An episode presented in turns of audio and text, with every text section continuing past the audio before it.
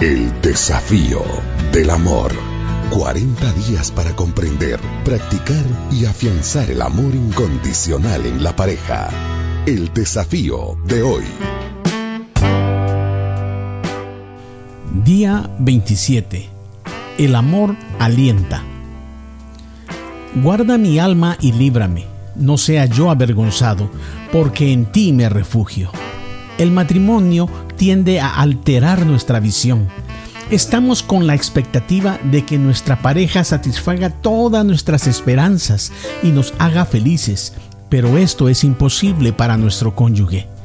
Cuanto más altas sean tus expectativas, más probable será que tu cónyuge te falle y te cause frustración. Entonces el divorcio será casi inevitable cuando las personas no permiten que sus cónyuges sean humanos.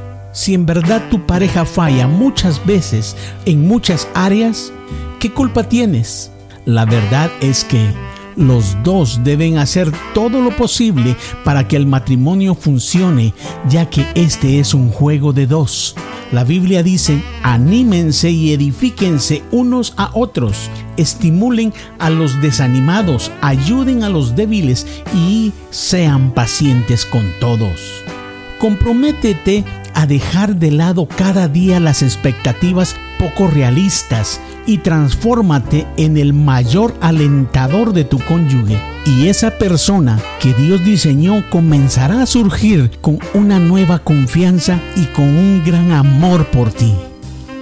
El desafío de hoy Elimina de tu hogar el veneno de las expectativas poco realistas. Piensa en un área en la cual tu cónyuge te haya dicho que esperaba demasiado de ti y dile que lo lamentas por haberle exigido tanto. Prométele que intentarás comprenderlo o comprenderla y afírmale tu amor incondicional.